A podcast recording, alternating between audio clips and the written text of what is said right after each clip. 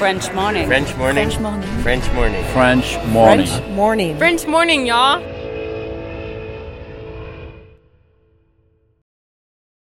Cet épisode a reçu le soutien de la CFE. La CFE, vous connaissez? C'est la Caisse des Français de l'étranger et il s'agit d'une caisse de sécurité sociale créée en 78 pour les Français résidant hors de France. Maladie, maternité, accident du travail ou encore retraite. La CFE permet aux Français de l'étranger de continuer de bénéficier de la même protection sociale qu'en France, à l'étranger. Pour en profiter, il vous suffit d'adhérer à la CFE, peu importe votre situation, peu importe le pays dans lequel vous vivez ou dans lequel vous vous rendez, et bien entendu, peu importe la pathologie ou les circonstances, catastrophes naturelles, faits de guerre, etc. Grâce à la CFE, vous pouvez vous détendre. La Caisse des Français de l'étranger assure la continuité avec le système français de sécurité sociale lors de votre départ de France, mais aussi lors de votre retour d'expatriation, ou encore grâce à la prise en charge des frais de santé pendant vos prochaines vacances en France. Pour en savoir plus, direction cfe.fr. T'inquiète ma poule, ça va aller. ouais, non, c'est parce que même quand on a déménagé, c'est on n'a jamais on n'a jamais douté vraiment. Mais c'est vrai quand je me suis retrouvée dans la voiture pour quitter Liège, pour aller à Charles de Gaulle, pour prendre avec toute ma vie dans des valises, mon fils, mon chien, mon mari, je me suis dit oh punaise, qu'est-ce qu'on a fait quoi? Qu'est-ce qu'on a fait? Est-ce que c'est pas une bêtise? Je crois que c'est le seul moment où je me suis dit une fois que t'arrives, t'es tellement dans le dans l'action, dans dire allez hop tout régler les problèmes qu'en fait après ça roule quoi.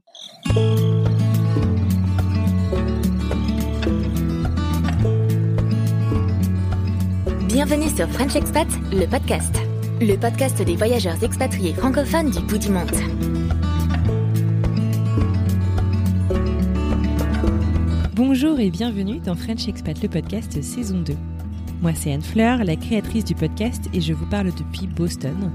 Je vous souhaite très sincèrement une belle et heureuse année 2021, pleine d'amour, de retrouvailles, qu'elle soit placée sous le signe de la paix et de la découverte de soi, de l'autre et des cultures qui nous entourent. Aujourd'hui, je suis très heureuse de vous présenter à une comparse bretonne du nom d'Océane qui nous parle depuis le sud de la Californie. Ceux qui la connaissent la qualifient souvent d'hyperactive. D'autres lui envient son organisation et elle-même avoue être passionnée et ne pas beaucoup dormir. Serait-ce son secret? Océane a quitté Vannes il y a près de 15 ans pour faire sa thèse en Belgique. Puis lors de sa recherche de post-doctorat, son envie de découverte et de voyage refait surface et la voilà qui candidate en Australie, à Boston et en Californie. Finalement, la voilà, un an après, jeune maman d'un petit garçon d'à peine deux ans, jeune mariée aussi, en route pour l'aéroport de Roissy-Charles de Gaulle, à Paris, se demandant Et si on avait fait une connerie? Océane l'avoue, c'est le seul moment où elle a douté du bien fondé de cette expatriation. Près de cinq ans plus tard, elle est désormais maman de non pas un, mais trois enfants, dont une petite fille née en plein confinement il y a quelques mois. Elle a suivi deux post-docs et travaille aujourd'hui pour l'une des plus grosses entreprises de biotech au monde. Dans cet épisode, on parle donc de beaucoup de choses importantes, de la culture au travail dans le monde académique, pour une jeune femme aussi, et une jeune maman, de l'équilibre entre vie professionnelle et vie privée et du misogynisme ambiant auquel on est parfois confronté, notamment dans le monde de la recherche et du développement. On parle aussi du système de santé américain, et Océane revient sur les débuts de son petit Oscar, son deuxième, dans notre monde qui ont été un peu difficiles. Bref, je ne vais pas tout vous raconter, mais je suis très heureuse de vous présenter à Océane. Belle écoute Bonjour Océane, bienvenue sur le podcast. Salut Anne Fleur. Comment vas-tu? Ça va très bien. Et toi? Ça va plutôt pas mal. J'allais te dire d'où est-ce que tu nous parles, mais j'aimerais bien que tu nous parles de manière très spécifique. Où est-ce que tu es là tout de suite? Je suis dans mon dressing. Parce que c'est le seul endroit où je peux être tranquille et que mes enfants risquent de mettre un petit peu de temps avant de me trouver. J'adore. Je préfère me cacher là. Parce que c'est pas un endroit habituel, donc en théorie, ils ne devraient pas me trouver tout de suite. Ah, brillant, brillant. Écoute, je pense que c'est le premier interview qu'on fait dans le dressing, donc je suis ravie. Et donc, ce dressing, il est situé où? D'où est-ce que tu nous parles, Océane, aujourd'hui? Dans ma maison, qui est située au nord de San Diego, près de Carlsbad. D'accord, donc en Californie, aux États-Unis. Écoute, merci en tout cas d'avoir accepté mon invitation pour venir nous raconter un peu ton histoire.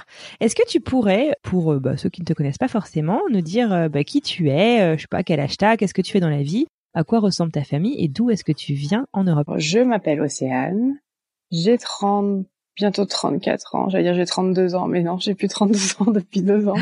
euh, je suis mariée, j'ai trois enfants, deux garçons et une fille.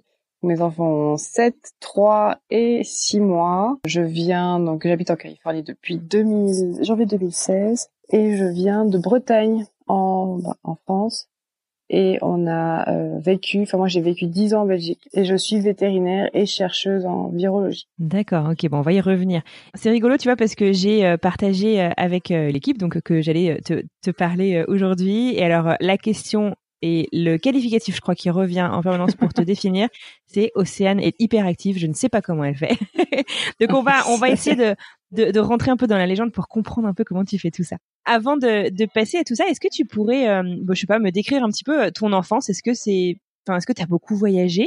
Est-ce que tu as toujours été euh, attiré par euh, par l'étranger, par la nouveauté, la découverte, ou est-ce que c'est quelque chose finalement qui s'est arrivé vers toi plus comme une opportunité? Oui, j'ai pas mal voyagé mes parents, beaucoup beaucoup en Europe surtout. On partait tous les étés, beaucoup en Espagne, en Grèce, on fait les Antilles. Enfin, on a beaucoup bougé. On... C'est vrai qu'on a toujours aimé ça. Moi, mhm. j'ai toujours, toujours aimé ça. Et puis, à 18 ans, je suis partie chez mes parents, je suis allée vivre en Belgique. D'accord. Pour tes études? Ouais, pour mes études. J'ai toujours eu envie de bouger. Quand j'avais 16 ans, je voulais aller vivre en Australie. Enfin, c'était... Ça a toujours été dans ma tête. J'ai besoin de, ouais, j'ai besoin de bouger, de changer d'air, de, voir des trucs nouveaux. Et, et mon mari est, est, est très comme, enfin, on s'est rencontrés euh, en 2009. Et lui, quand il était petit, il avait fait quatre ans de tour du monde en bateau avec ses parents. Oh, génial. De 10 à 14 ans. Mm-hmm. Donc ça a été, euh, ouais, le fait de, de, partir vivre, en tout cas aux États-Unis, une envie commune. Euh, ouais. Euh, on est tous les deux des, des voyageurs, quoi. Il n'y a pas eu une grande négociation, quoi. Vous étiez sur la même longueur d'onde. Pas du tout. On je crois qu'on a même jamais parlé de, on s'est jamais dit, est-ce qu'on, est-ce qu'on y va? Est-ce qu'on parle quelque part? C'est toujours, euh, on fonce, quoi. Génial, d'accord.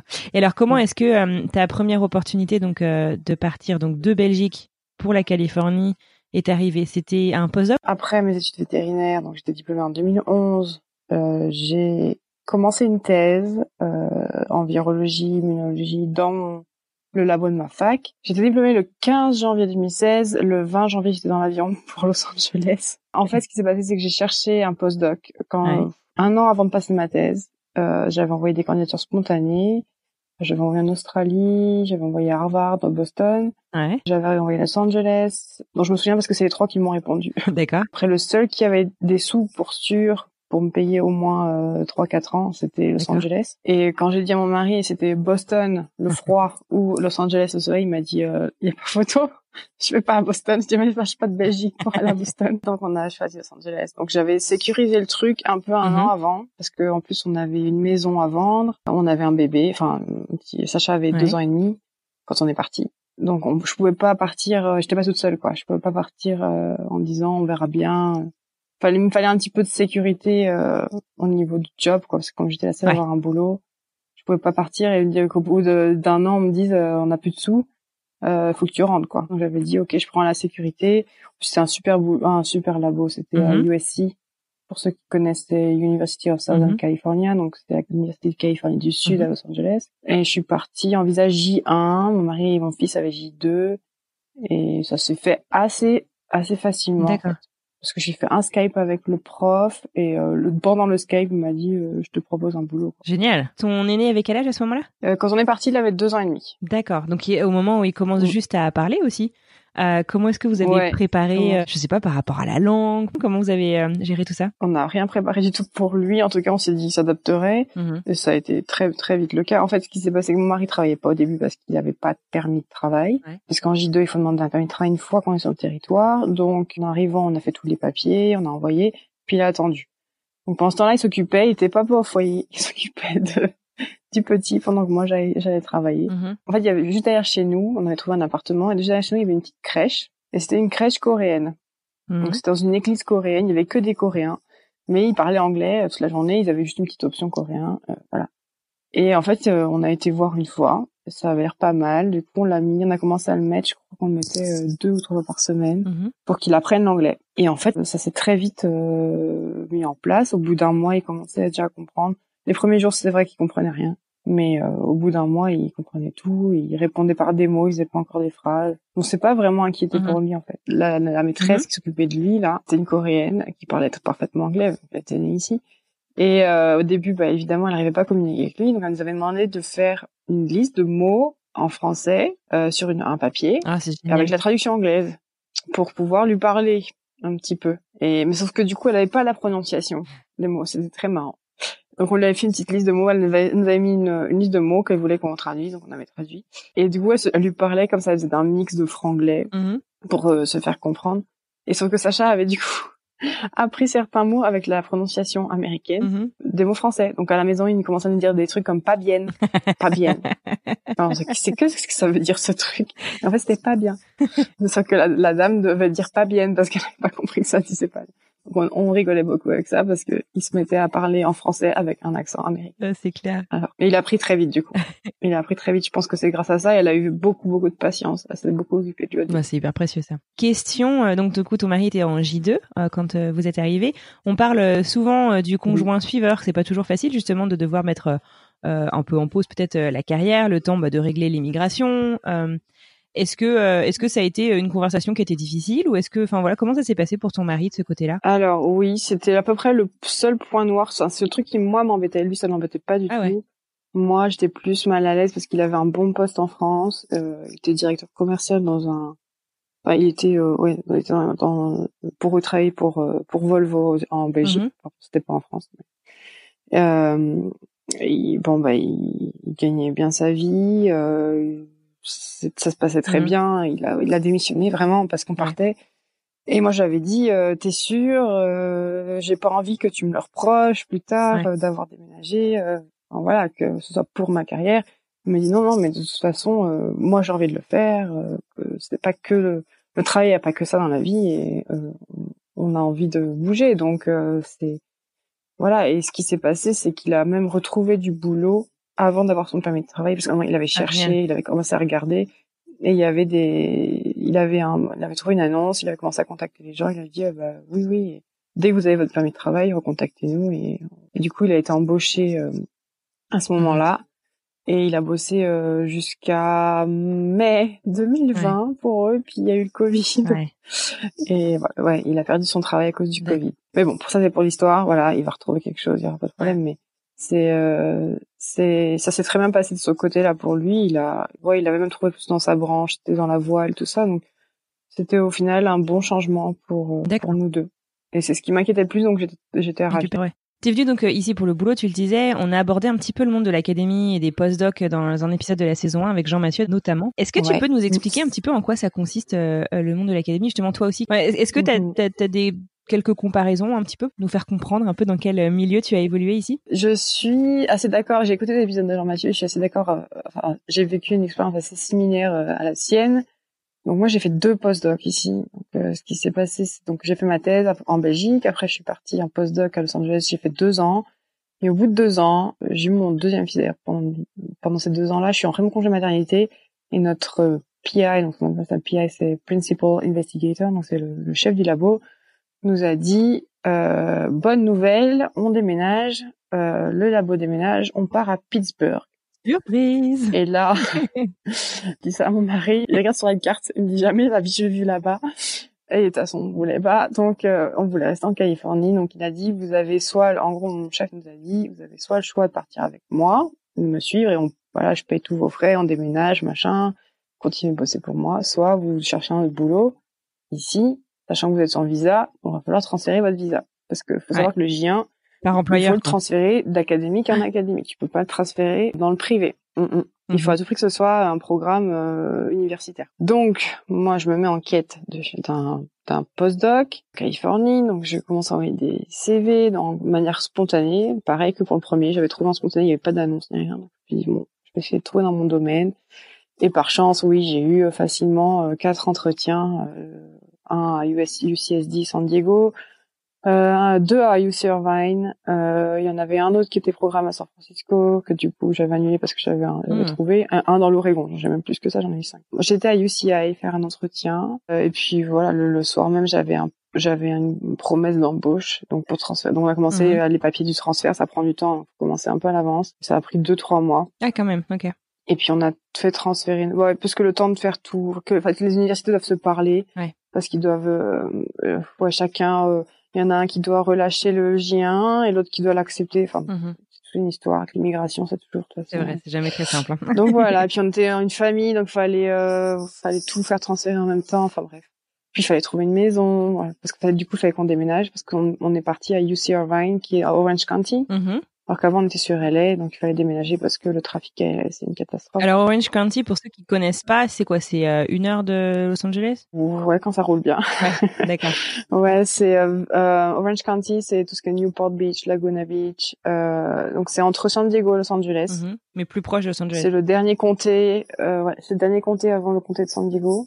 Ah, d'accord, Et, euh, et c'est très sympa aussi, très cher aussi, mais c'est très sympa. d'accord. Et donc on a on a vécu là euh, deux ans, enfin presque deux ans. Mhm. Et euh, voilà. Donc mon pre- ma première expérience, c'est que ouais, j'étais dans un labo. Le premier était quand même assez compétitif, très con- beaucoup de compétition entre euh, les gens. Ça m'a un peu choqué au début parce que on n'est pas on n'est pas du tout comme ça en Europe en fait.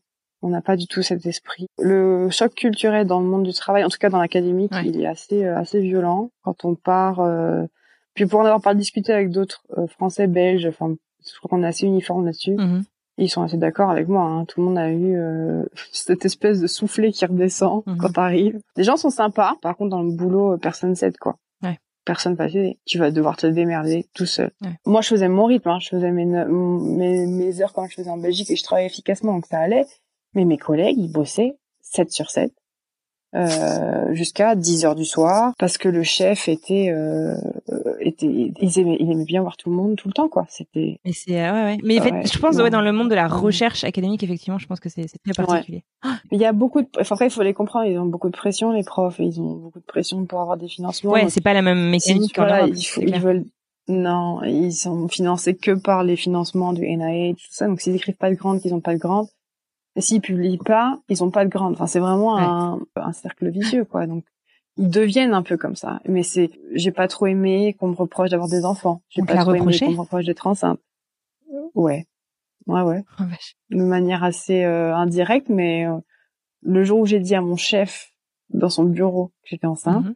il m'a dit tu es la première femme en 25 ans est enceinte dans mon dans mon dans mon labo. Ah d'accord, et c'était pas un compliment quoi. C'est la seule.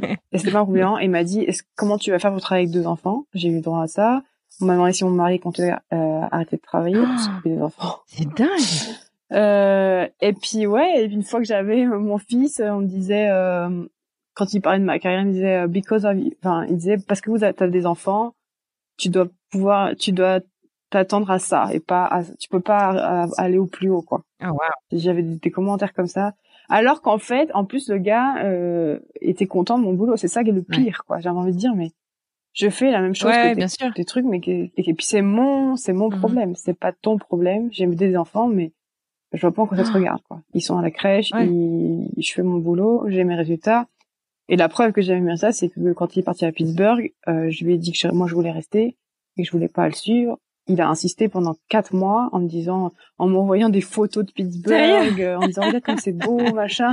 Euh, donc, je veux dire, Ouais, euh, tu fais pas ça si vraiment tu penses que je suis pas Bien capable, sûr. quoi. Tu vois ce que Bien je veux dire bien sûr. donc c'était un peu euh, exagéré. Enfin après j'ai appris plein de choses. hein. Il n'y a pas que du négatif dans cette expérience-là. Je dis toujours, euh, J'espère. on apprend toujours, même si on n'est pas très heureux Ouais. sur le moment, de, de se dire.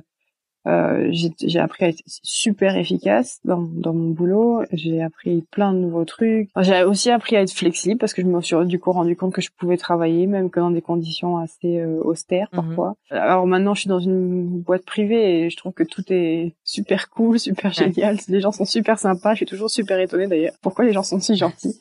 Mais parce qu'en fait, euh, quand t'as vécu ça pendant des années, ouais. Et ça m'a formé encore plus en tant que scientifique. J'ai appris plein Mhm. de trucs. Euh, je sais que maintenant je suis, oui, une bonne scientifique entre guillemets parce que voilà, ça se passe très bien dans, dans ma boîte Ouais. maintenant et et c'est grâce à tout ça. Je c'est pas devenu, je suis pas devenue comme ça en Bien un doigts. Mais très différent de ma, mon Ouais. expérience en Belgique qui par contre était euh, géniale. J'ai encore des contacts avec mon chef de labo, Ouais. tout ça. euh, ils étaient géni- géniaux. On avait tous des enfants et on était tous, euh, on bossait tous Ouais. quand même, tu vois. Donc, mais là, le- la culture est différente, vraiment. C'est vraiment euh, impressionnant. Je suis intéressée en fait de creuser justement un petit peu cet euh, équilibre vie privée, vie professionnelle dans le travail. Donc, euh, on a parlé un petit peu du monde de l'académique. Maintenant, euh, tu es donc dans une euh, une grande entreprise, euh, une, enfin une très, un, un des géants hein, en en termes de, de, de biotech. Et en plus, euh, bah, le jour où on se parle, donc là on est euh, mi-novembre, euh, on est encore avec des rythmes un peu particuliers vis-à-vis des enfants qui sont pas forcément scolarisés en présentiel. Comment est-ce que tu gères tout ça? Et ça m'intéresserait de savoir un petit peu bah, justement comment est-ce que ton employeur t'aide un peu à vivre à vivre tout ça. Je crois savoir que tu travailles et c'est complètement fou le soir et que tu fais des journées avec les enfants. Ouais. Tu peux me raconter un peu? Ouais, c'est ça en fait. Pendant la pandémie, donc mars, mi-mars, on est tous euh, lockdown là, donc on, on, rentre tous chez nous. On est restés tous chez nous à travailler à distance, les scientifiques. On est restés jusque mi-juillet. Et moi, je suis en congé maternité, j'ai ma fille mhm. en mai. J'ai repris le boulot fin juillet. Donc vraiment juste après que tout il retourne sur mhm. le site, mais on a rouvert à 30%. Ça veut dire que que pour les scientifiques au début et la manufacture. Ouais, ceux qui ont besoin d'aller à la euh, paillasse euh, pour euh, des choses comme ça. Quoi. Ouais. C'est ça, parce que nous, on peut bosser en remote quelques mois, le temps de faire les papiers, les machins, mais au bout de trois quatre mois, il n'y a plus rien à faire. Quoi. Je veux dire, il faut aller produire des datas, tester nos trucs, faire avancer le, le, développement de produits, tout ça. Donc voilà, ils nous ont renvoyé, ils nous ont proposé trois shifts. Donc il y avait le chiffre du matin euh, jusqu'à midi, plus ou moins le chiffre d'après-midi et le chiffre du soir. Et moi, j'ai pris le chiffre du soir qui est de environ, euh, je pars à 4h30, je rentre à 9h30. Parfois, si j'ai besoin de plus, bah, je peux rester jusqu'à minuit si j'ai envie. Pour l'instant, j'arrive à tout faire en 4 heures. Donc, parce que, en fait, je voulais m'occuper de mes enfants parce que Sacha, il va à l'école. Sauf que l'école, c'est que 2h30 par jour de midi et quart à 2h45. Que le matin, c'est online learning. Donc tout le matin c'est euh, Zoom quoi. Les ouais, travaille sur ordinateur mais il est en first grade donc il a 7 ans. Il n'est pas du tout autonome. Si tu prends derrière ses fesses, il est en train de regarder le plafond, euh, que attendre que les heures passent, ou alors il a, il pense à un truc et il me parle de, poney alors qu'il est censé faire des maths. Quoi. Bah, il a 7 ans, donc euh, s'il n'est pas là pour le focus toutes les 5 minutes en disant Sacha, tu mm. travailles. Et on a aussi les deux autres qui sont dans nos pads. Donc il y a Oscar qui a 3 ans et la petite qui a, qui a six mois. Donc, euh, et puis comme je l'allaite, ça m'arrange euh, comme ça d'être euh, avec elle. Et après, il part à l'école et moi, je pars vers 4h30 travailler. Je fais mes manips en 4 heures. J'essaie de me grouiller vraiment pour tout faire. Si j'ai besoin de bosser plus, je rebosse sur mon ordi le soir après. Ça m'arrive ou le week-end pour compenser quand les enfants sont couchés. si j'ai besoin de faire une présentation, par exemple, la semaine dernière, j'avais une présentation. Ben, je l'ai faite le week-end, quoi. Parce que j'ai pas le temps de faire ça sur mon shift. Je le fais de chez moi, le, sur mon ordi tout ce qui est boulot d'ordi, tout ça, je peux le faire de la maison un mhm. peu comme je veux. Et euh, mes mes managers sont très contents comme ça. Voilà, ils sont tant que les résultats sont là, ils s'en fichent un peu de comment je m'organise en fait. Ça les arrange que je sois sur le shift 3 parce que personne veut le shift 3. Au final, ça les arrange comme ça du coup ils décongestionnent un peu le shift 1 mhm. et 2 pour laisser à d'autres gens qui préfèrent prendre ce shift là.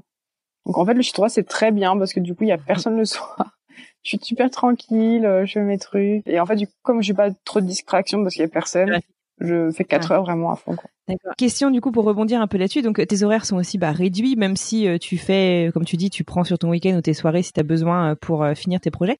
Du coup, enfin, d'un point de vue très pratique, nous je sais que tu vois au MIT, ils ont permis aux familles d'adapter leurs horaires jusqu'à fin août. Et à partir de fin août, ils ont dit, OK, si maintenant vous pouvez pas faire toujours vos 8 heures à peu près par jour, et eh ben, ils, diminuent les payes, en fait. Et du coup, je me demande, dans l'industrie, est-ce qu'ils ont eu des approches un peu similaires ou est-ce que finalement vous arrivez à, à gérer? Pour l'instant, non. Euh, ils nous disent, bon, ils nous disent qu'on doit faire 8 heures. Euh, voilà, c'est la politique, enfin, c'est normal, c'est le, on est quand même full-time employees, donc on doit faire nos, nos 8 heures.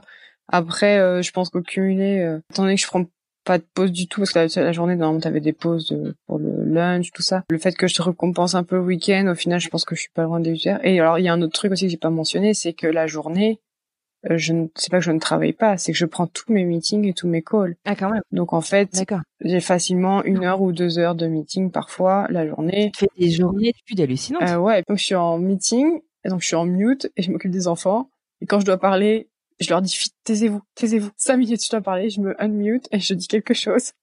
Et après, je me remute, mute, c'est un peu folklore, mais, ou alors je me marie là et je, je évidemment, je m'enferme dans une, dans une pièce. Pas forcément le dressing, un autre endroit. Ouais, donc c'est pas que 4 heures, c'est 4 heures plus mes meetings la journée, plus mon, travail personnel sur mon ordi. Donc je pense que je suis facilement 8 heures.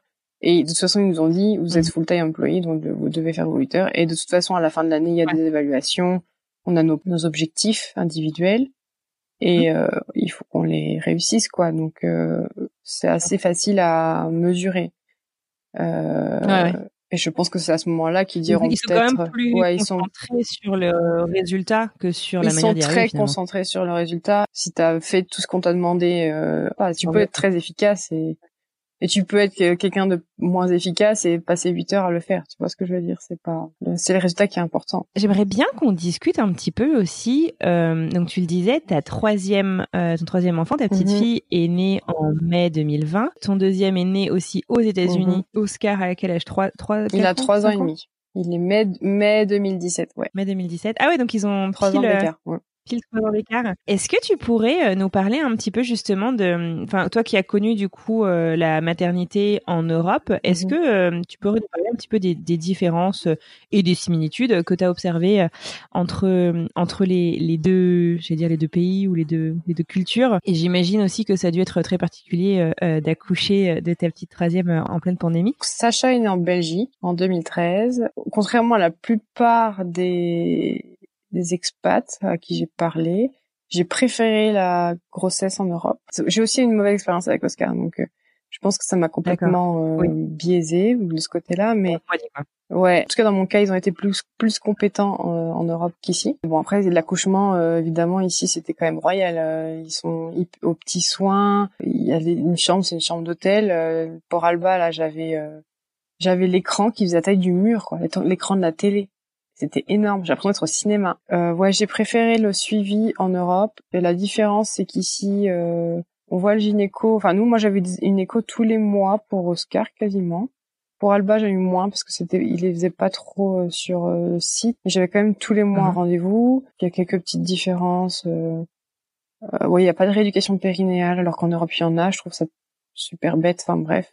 Il faut se débrouiller tout seul ici. Enfin, faut connaître un petit peu, quoi. Si, je pense que si t'es américain, t'as jamais entendu parler de, de rééducation périnéale avant, ce qui est quand même vachement dommage. Bref, avec toutes les conséquences que ça peut avoir quand t'es plus âgé, euh, c'est un peu embêtant. Ce que j'aime pas trop, la, la médecine à l'américaine, c'est euh, c'est très business. C'est euh, quand tu, bah, moi, je suis un peu, bah, je, suis, je suis vétérinaire, donc je, suis- je suis très consciente de, de tout ce qui est.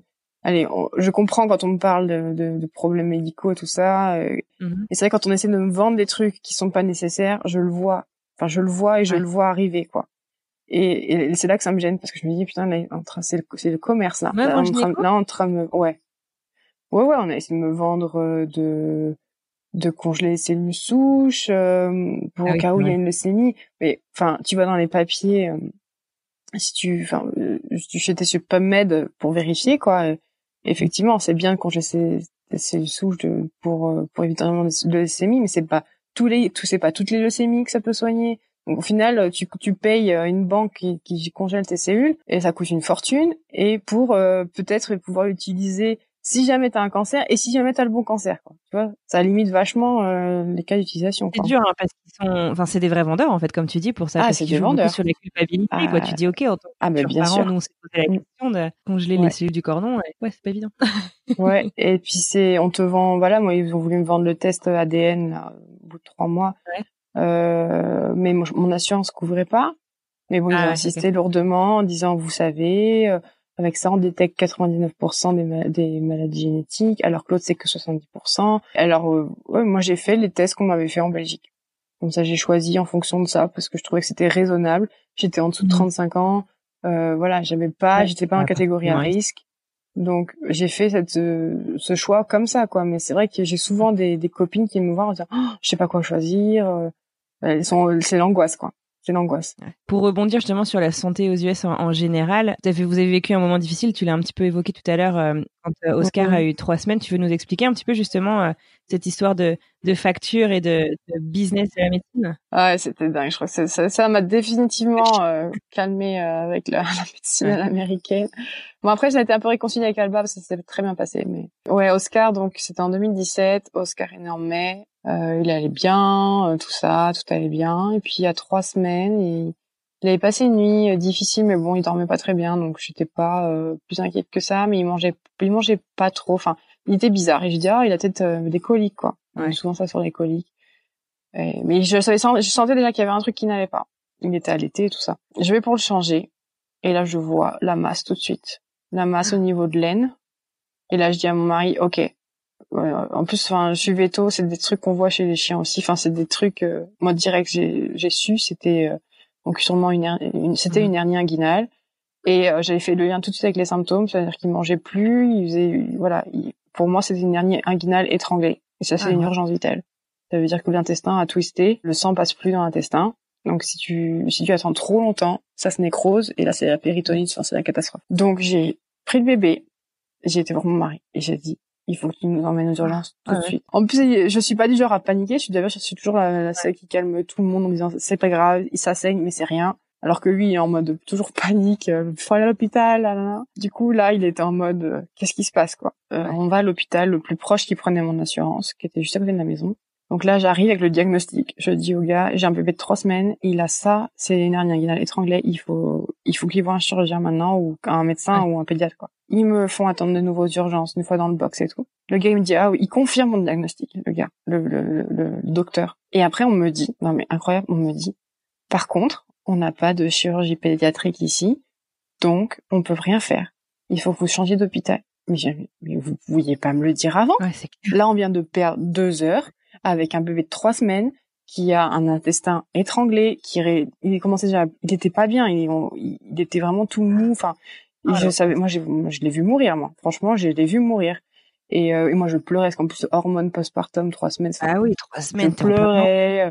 J'avais mm. Sacha avec moi qui comprenait pas ce qui se passait. Le pauvre, il avait même pas quatre ans. Et le gars, donc euh, je dis bah transférez-nous. Enfin, il faut qu'on aille où? En fait, il fallait que j'aille à l'hôpital où j'ai accouché, qui était un peu plus loin à Pasadena. Mmh. Le gars il dit bon par contre euh, faut que vous preniez votre voiture parce que si on attend l'ambulance euh, ça va être trop long parce que l'ambulance elle est pas là. On est en 2017 à Los Angeles et vous n'êtes pas foutu nous donc on remet le bébé on, non mais n'importe quoi on remet le bébé dans le cosy on ouais. tout le monde et le gars il nous dit vous inquiétez pas j'ai appelé Pasadena ils vous attendent euh, vous allez pas attendre un centre d'attente. Moi j'ai dit si on n'attend pas c'est bon on y va on fonce. Donc Mathieu il me dépose dans les urgences directement. Je dis, occupe-toi de Sacha, trouve quelqu'un pour le garder et tu reviens me voir. La nana des urgences m'envoie bouler en me disant, attendez, aucun coup de fil de d'Arcadia, c'est pas vrai, machin. J'attends, mais au moins encore deux heures dans la salle d'attente. C'est pas vrai. Ça fait, le gars, ça fait plus de quatre heures que j'attends avec mon bébé, avec le diagnostic. Il faut qu'il soit, que la hernie, elle soit levée, quoi. Sinon, il, ça va être la chirurgie, la péritone, enfin bref. Au final, il me met dans un box. Là, j'ai une interne qui vient me voir. Il relève, la, il enlève la, l'hernie, c'est-à-dire qu'il repousse les intestins dans l'abdomen. Donc, c'est une manipulation assez délicate. Donc, évidemment, il a hurlé. Douloureux aussi. Hein. Euh, il me dit c'est bon, maintenant il va aller bien. Euh, vous inquiétez pas et tout. Je dis écoutez, vous êtes sûr qu'il va aller bien Moi, j'étais en mode euh, minute, minutage quoi. Je savais qu'il y avait six heures entre le moment où il avait ça et le moment où il fallait avant qu'il y ait vraiment des séquelles au niveau intestinal. D'accord. Je leur dis ça fait plus de six heures là qu'il a ça. Vous êtes sûr que ça va aller? Qu'il faut pas l'opérer quoi. Du coup elle me dit euh, attendez je vais euh, chercher mon chef il va passer vous dire bonjour. Genre le chef va passer me dire bonjour. Ok je pense qu'elle est en train de se dire ok ouais peut-être qu'elle a raison je vais peut-être aller demander quoi. Et effectivement le chef de chirurgie est venu il m'a dit il m'a refait il m'a reposé des questions depuis il me dit racontez-moi depuis le début ce qui s'est passé. je raconte. Et là, il me dit, OK, on va vous garder. Demain, on l'opère. Heureusement que j'en ai, reparlé, quoi. Ils l'ont opéré. Et le lendemain, ils l'ont opéré. Euh, ils ont vu que l'intestin avait souffert, mais il n'était pas nécrosé, il n'était pas euh, ischémique. Donc, quand le sang euh, ne passe plus, enfin, que ça commence vraiment à avoir des, lésions irréversibles, ils m'ont dit, on va le sauver, on n'a pas besoin de faire de résection. Et par contre, ils ont refermé donc les, les trous pour éviter que la hernie se, répète. Mmh Et c'est là qu'ils ont vu que il avait que euh, un canal différent. Donc un canal différent, c'est ce qui amène les spermatozoïdes vers l'extérieur. Il m'a dit, vous savez, ça c'est souvent lié à une absence de rein. Est-ce que vous, à l'échographie du deuxième trimestre, ils vous ont dit qu'il manquait un, il manquait un rein? J'ai dit non, euh, ils m'ont dit qu'il y avait deux reins. Donc il m'a dit, ok, on va quand même faire une écho pour vérifier. C'est complètement lunaire. À trois semaines, euh, pas qu'il avait qu'un rein? Ouais, dingue. C'est hallucinant. Et 2017 quoi. Enfin, on n'est pas, on n'est pas dans les États-Unis quoi. Ouais, bien sûr. Et ma, ma gynéco, c'est la chef de gynécologie, quoi, mhm. du service. Ça, c'est, bref. On fait l'écho, effectivement, il manque un rein. Moi, je dis, c'est quoi ce bordel? c'est, ah c'est, c'est dingo, quoi. Ouais, non, c'était, en plus, c'était la deuxième hospitalisation qu'ils s'en sont rendu compte qu'il avait qu'un rein. Parce que dans la première hospitalisation, ils m'ont dit, faites une écho, tranquille, plus tard, on va voir s'il avait qu'un rein. On, on ressort de l'hôpital, et en fait, une semaine après, euh, il a fait une infection des plaies. Donc, il avait des, du pus qui sortait au niveau des, des cicatrices. Donc je rappelle, c'était un dimanche de nouveau, je rappelle le pédiatre, je dis ça, il me dit, le chirurgien, il me dit, écoutez, allez aux urgences. Il a un mois et on peut pas risquer euh, la septicémie ou n'importe quoi, il faut retourner. Du coup, euh, ils lui font là, ils lui font toute la batterie de tests. Là, c'était franchement l'horreur, l'horreur. Ils lui ont fait ponction lombaire, ils ont... le pauvre, il avait déjà tellement suivi quoi, parce qu'il avait moins d'un mois et que ici, on respecte les protocoles quand les bébés ont moins d'un mois. On fait tout ce qu'il faut faire dans le dans le livre même s'il a eu une opération, que c'est sûrement une infection des plaies, on veut vérifier que c'est pas une méningite. Donc le pauvre, il a eu une ponction lombaire, il a eu la totale. Moi, on m'a fait sortir de la chambre. Ils m'ont, ils ont tout fait sans moi parce qu'il hurlait, mmh. qu'ils voulaient pas que je sois là. Donc ils m'ont mis super loin, pas que j'entende pleurer. Mmh. Enfin bref, c'était atroce. Et donc c'est à ce moment-là qu'ils ont vu qu'il avait qu'un rein, parce que c'est à ce moment-là qu'ils ont fait l'échographie. Mais entre-temps, comme ils avaient peur à la méningite, euh, ils l'ont mis sous traitement euh, antibiotique qui était euh, néphrotoxique, donc ce c'est toxique pour les reins. Et après ils lui ont fait l'écho, ils l'ont vu qu'un rein qu'un rein. Du coup moi j'ai dit vous arrêtez, vous arrêtez tout de suite l'antibiotique euh, qui est pas bon pour les reins parce qu'il avait que un rein et qu'il fallait fallait le préserver quoi. Et euh, je dis c'est sûrement une infection des plaies en plus. Et mais bon ils avaient fait ça au cas où. Et le lendemain le résultat de la, de la prise d'urine revient. Ils me disent il a une infection urinaire. Je dis quoi? Je dis c'est quoi Mais il a une infection urinaire, il a que un rein. Euh, vous lui avez mis des antibiotiques, des frodoxines. Je dis mais c'est quoi Enfin, c'est le, le, cauchemar quoi, ah le cauchemar. Et je dis donc il a une infection urinaire et une infection des plaies. Je dis mais il a vraiment pas de bol ce bébé. Enfin c'est pas possible quoi. Et donc on le traite pour l'infection euh, urinaire. Donc ils lui remettent un cinquième antibiotique. Enfin il a ah eu un milliard d'antibiotiques en deux jours. Bref. Et le lendemain, non mais franchement, ça c'était l'apothéose. Le lendemain, la, la pédiatre vient me dit, vient rentre dans la chambre. C'était la pédiatre sympa. Il y avait plusieurs pédiatres, il y en avait une qui était sympa et les autres qui était un peu bizarre. Elle était sympa. Elle vient me dire, elle s'assoit, elle me dit, j'ai un truc à vous dire. Qu'est-ce qui va encore, qu'est-ce qui va encore nous arriver? Le bébé, il a pas d'infection urinaire. En fait, ils se sont trompés. Ils ont inversé vos résultats avec les résultats de quelqu'un d'autre. C'est pas vrai. Non, mais attends, c'est. Je te jure. Je te jure. j'ai regardé, j'ai dit, comment c'est possible qu'en 2017, on, on inverse des résultats et j'ai expliqué moi là. Là, j'aimerais bien comprendre parce que moi je travaille dans un labo. J'aimerais bien savoir à quel moment mm. c'est arrivé quoi. Enfin, vous avez inversé quoi? Les prélèvements? Vous avez inversé les, les plaques dans les, les, incubateurs? Vous avez inversé les rapports? Qu'est-ce que mm. Elle me dit bah non, mais la, la directrice du labo va venir s'excuser. Elle est venue, elle nous a apporté des fleurs. Elle s'est platement excusée et tout. Donc en fait, on a filé à ce bébé des antibiotiques oh, pas, dont il n'avait pas besoin. Donc en fait, il n'avait pas d'infection urinaire, il n'avait pas de méningite, il avait juste une infection des plaies. On disait depuis le début, quoi. D'accord. Donc euh, c'est ce qu'on disait depuis le début. Et qu'un rein. Ouais. Donc voilà. Depuis, il va très bien, mais c'est vrai que ça m'a. Euh, ah, ça a été un et puis alors oui, là... difficile quand même, ouais. Ah ouais, difficile et surtout qu'après il y a eu la facture. Après il y a eu la facture de tout ça. Euh, donc on a reçu la facture à la maison, 200 000 dollars. Ah, vache. 200 000 Même pas, mais ouais, c'est hallucinant. Mais t'as ton assurance.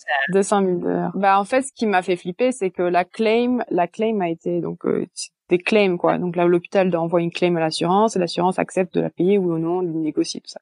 Et l'assurance a tout refusé de payer. Comme c'était une urgence, parce qu'en fait ils étaient tous out of euh, network, alors que j'étais mm. dans l'hôpital in network de mon assurance. Mm-hmm. Mais ils étaient tous en dehors du network de l'assurance, mais j'y peux rien. C'était un dimanche, ils ont pris des, des chirurgiens qui étaient sur place, euh, ils ont pas, voilà, c'est pas de ma faute si l'hôpital ils, ils emploient des gens qui sont pas dans leur network. Quoi. Et, euh, et en fait, Obama avait, je m'étais renseigné du coup. Obama avait passé une une loi juste avant.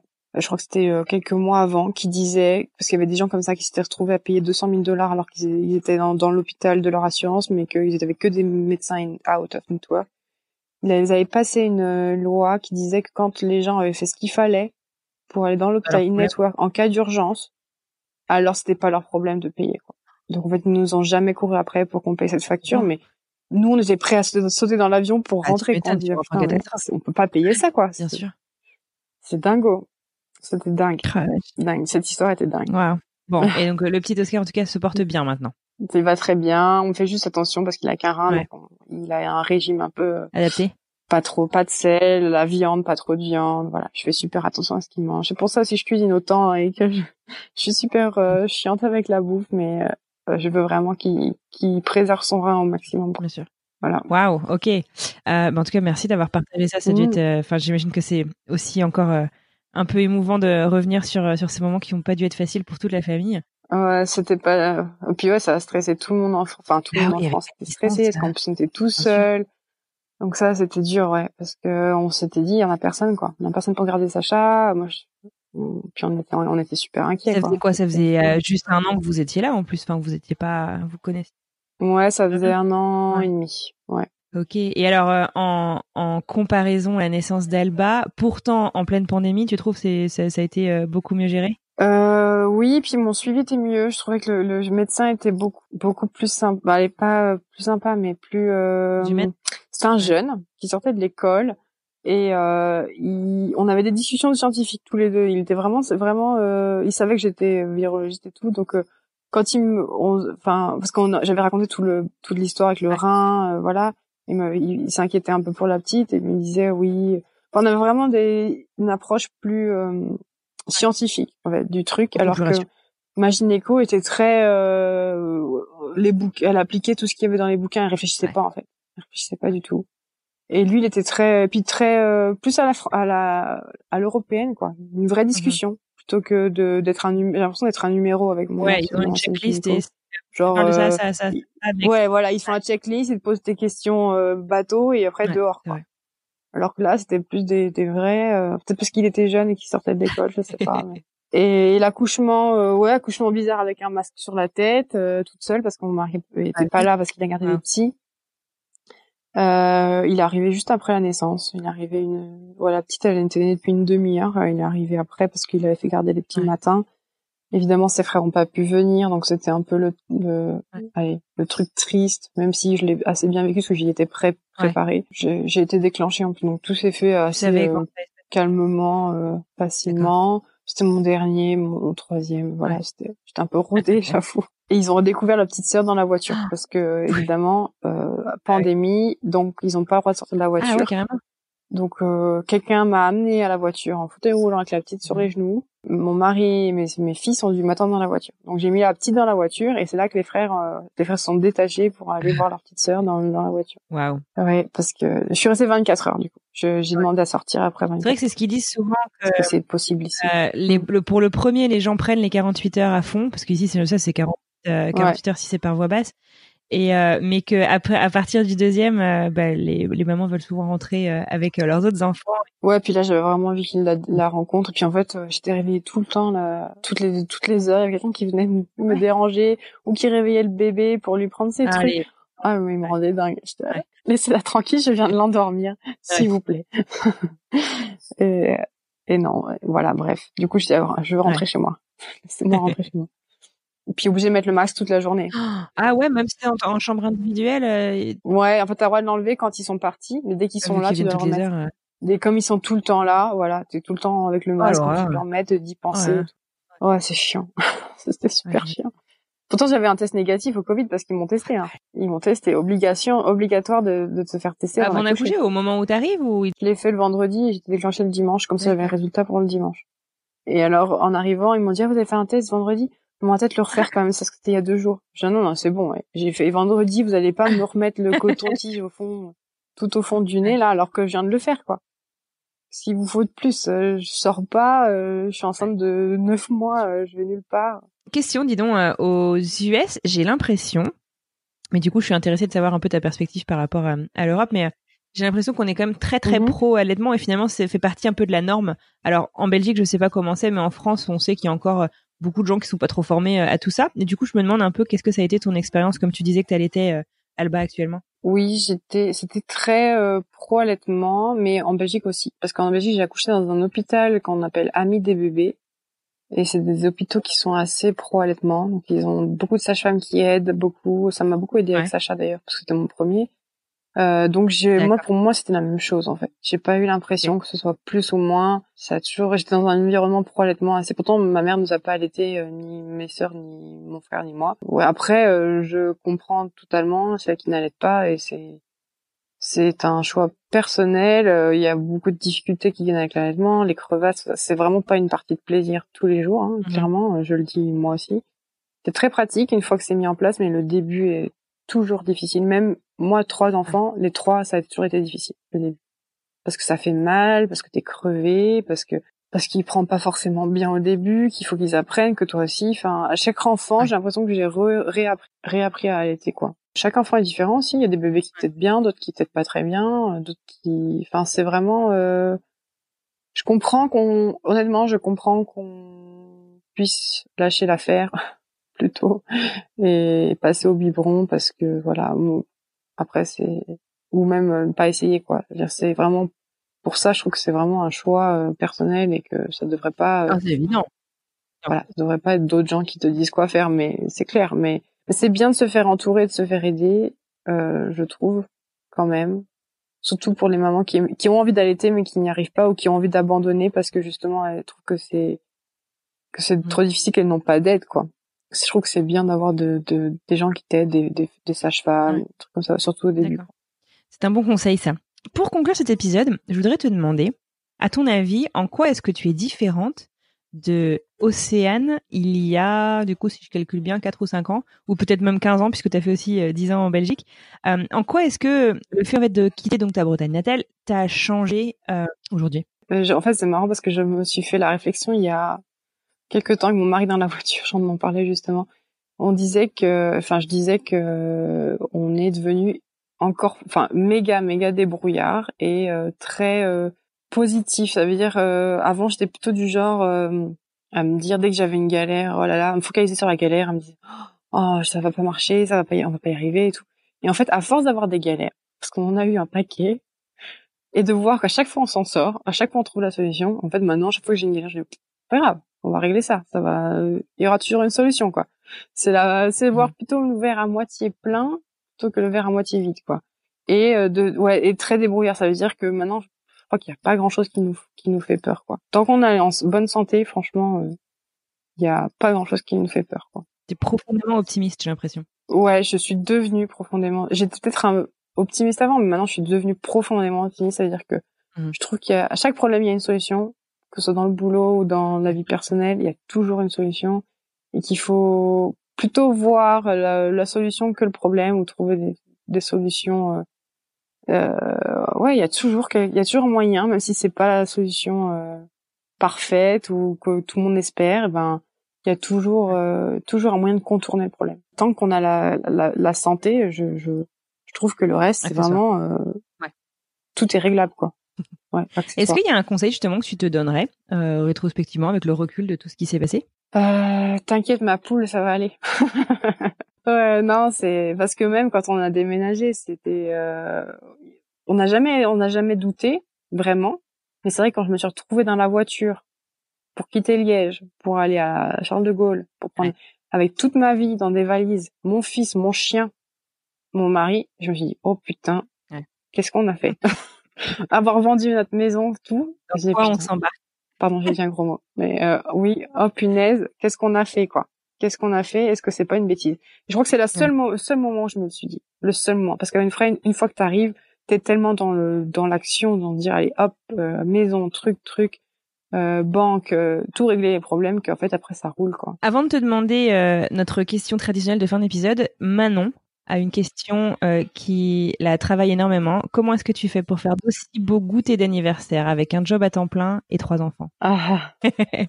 Alors, ceux qui ne te connaissent pas, il faut aller sur ton Instagram, découvrir les gâteaux d'anniversaire que tu fais. Franchement, ça fait euh, ça fait envie et je me sens pas très très douée à côté.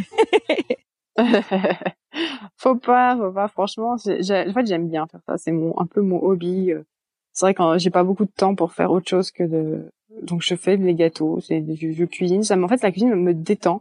Je, je, dis tout le temps que la cuisine c'est un peu comme le, faire des expériences euh, ouais c'est vrai. euh, dans mon enfin j'ai l'impression que c'est vachement similaire la cuisine et la science euh, je suis quand je suis un protocole euh, scientifique j'ai c'est la même chose que quand je suis une recette. Mmh.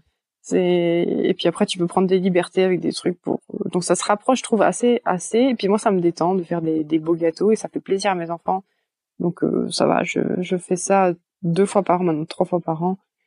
Et, euh, et j'adore euh, faire ça. Et c'est vrai que le seul, la secret, allez, le secret, c'est que je dors pas beaucoup. Ah, ah. c'est le seul, la seule contrepartie. Mais ouais, non, je dors pas beaucoup. Tu dors combien d'heures par, par nuit? Cinq. Allez, cinq heures. Il me faut cinq heures pour fonctionner. Trois heures, je peux fonctionner, mais au radar. Ouais. Cinq heures, ouais, je fonctionne. Cinq heures, je fonctionne avec deux cafés, je fonctionne. Allez, idéalement, c'est idéalement c'est 6-7 heures, mais j'y arrive rarement. C'est ah plutôt 5-6 heures. Waouh, t'as toute mon admiration. Ouais. Mais ouais, c'est du, bah, c'est du boulot, mais bon, euh, ça me fait, ça me fait plaisir. euh. Puis je te dis, moi, c'est, je vois pas ça comme une corvée, donc euh, Ouais. voilà, je, je leur fais. Et puis c'est vrai que mais ils, ils adorent, quoi. les petits, ils adorent. Ils sont trop fiers. Moi, je suis fière. Bah ouais, tu peux, tu peux. Euh, alors, pour terminer, la question traditionnelle de fin d'épisode, c'est euh, est-ce que tu pourrais nous faire découvrir, au travers de trois expériences, de choses à voir, à vivre, à sentir, à goûter, ce que tu veux, euh, Mhm. découvrir en fait la Californie d'Océane, ou en tout cas euh, le sud Californie d'Océane. Est-ce qu'il y a trois euh, choses que tu pourrais nous conseiller? Alors, ouais, euh, il y a pas mal de trucs à faire hein, quand même en Californie du Sud. Euh, donc ouais, nous on a vécu Los Angeles, Orange County, maintenant San Diego. Donc nous on adore San Diego. Euh, c'est une ville qui commence à être pas mal connue par les touristes maintenant. Euh, Il y a quand même pas mal de trucs. J'adore Old Town San Diego. Euh, ouais, du côté de San Diego, il y a Coronado qui est super super sympa avec le vieil hôtel là où il a- il y avait pas mal de stars dans les années 50 qui venaient. North County, San Diego, très sympa avec des belles plages aussi, Carlsbad, tout ça. Et euh, j'aime beaucoup Orange County et les beach cities, donc Laguna Beach, euh, San Clemente. Euh, tout ça, c'est des petites villes que j'adore et qui sont pas forcément euh, sur tous les guides touristiques quand on va dans cette région. Mais si vous passez de Los Angeles à San Diego et que vous voulez vous arrêter dans des endroits, des endroits sympas, Laguna Beach, euh, très sympa, avec un petit glacier là qui fait des glaces maison qui sont trop trop bonnes dans la petite rue qui s'appelle la rue du chocolat. Euh, c'est trop sympa et, euh, et Saint Clémenté c'est trop beau. Il y a des on veut, les sunsets à Saint Clémenté sont super beaux avec le pire et tout sur la plage, c'est magnifique. Et un autre truc qui n'est pas très connu non plus, c'est Catalina Island. Mm. Si vous voulez euh, vous faire une petite journée euh, sur l'île de Catalina, vous pouvez prendre le, le ferry à Long Beach, je crois qu'il y en a à Newport Beach, euh, passer une journée là-bas. C'est assez dépaysant, c'est juste, euh, c'est pas très loin. Nous, on l'avait fait en voilier euh, l'année dernière. On a passé un week-end là-bas et c'était très sympa. Génial. Écoute, ça donne envie, ça donne envie, surtout euh, ces temps-ci avec bon l'hiver euh, qui se pointe euh, dans la plupart euh, des Ouais. pays, des gens qui nous écoutent. Hein, toi, c'est pas exactement pareil. Et euh, Ouais. un peu limité cette année. En tout cas, ça fait rêver. Je te remercie, euh, Océane, vraiment d'avoir passé cette petite heure avec moi. Je te souhaite euh, bah, une excellente continuation. Essaye de dormir un petit peu quand même. Et, euh, Ouais, c'est ce que tout le monde me dit. Je crois que c'est numéro un. J'ai un bon bon anti-cerne. Dès que je me prends mon anti-cerne, mon boulot, le gardien, parce qu'on a nos masques maintenant, quand il arrive, on est obligé, de montrer notre badge pour qu'il nous check notre température. Quand je me mets pas mon anti-cerne, il me dit, oh, you look tired today. Merci. c'est ma tête de tous les jours. Que d'habitude, je camoufle. en tout cas, bravo. Ah, Ça me fait ouais. Bon, merci Anne-Fleur, Un tout grand cas. merci à toi. Merci beaucoup.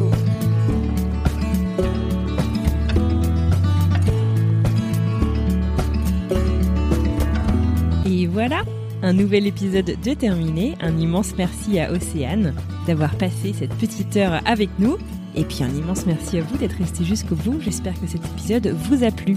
Si vous souhaitez en savoir plus, n'hésitez pas à retrouver Océane sur son compte Instagram Happy Family in Californie. Je vous mets ça dans les notes de l'épisode. Et puis, si vous souhaitez discuter de cet épisode ou de peu importe quoi d'autre en rapport avec le podcast, retrouvez-nous sur les réseaux sociaux. Tous les liens sont dans les notes de l'épisode. On est sur Instagram, sur Twitter, sur Facebook, sur LinkedIn et même sur Mapster, là où vous retrouverez toutes les adresses de nos invités. Vous retrouvez toutes les infos pour pouvoir écouter absolument tous les épisodes, classés par destination d'ailleurs, ainsi que tous les articles de notre blog. Rendez-vous sur notre site internet www.frenchexpatpodcast.com. Si vous m'écoutez encore, bravo et merci. Et si vous voulez bien commencer l'année avec une jolie petite BA, rendez-vous sur votre plateforme de podcast préférée, abonnez-vous, mettez-nous plein d'étoiles et le must du must, c'est vraiment nous laisser un petit mot. Ça aide vraiment le podcast à gagner en visibilité. Sur ce, j'ai assez parlé, je vous souhaite une excellente semaine et j'ai hâte de vous retrouver dans quelques jours pour un nouvel épisode. À bientôt!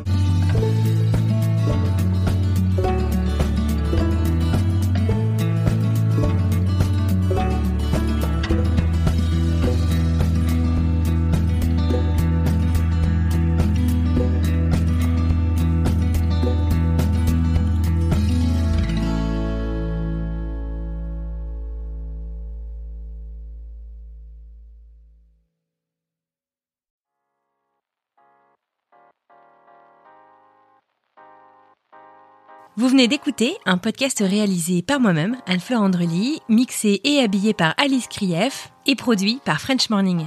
French Expat n'est pas le seul podcast de French Morning. Pour retrouver tous les podcasts du groupe, rendez-vous sur frenchmorning.com slash podcast. À bientôt!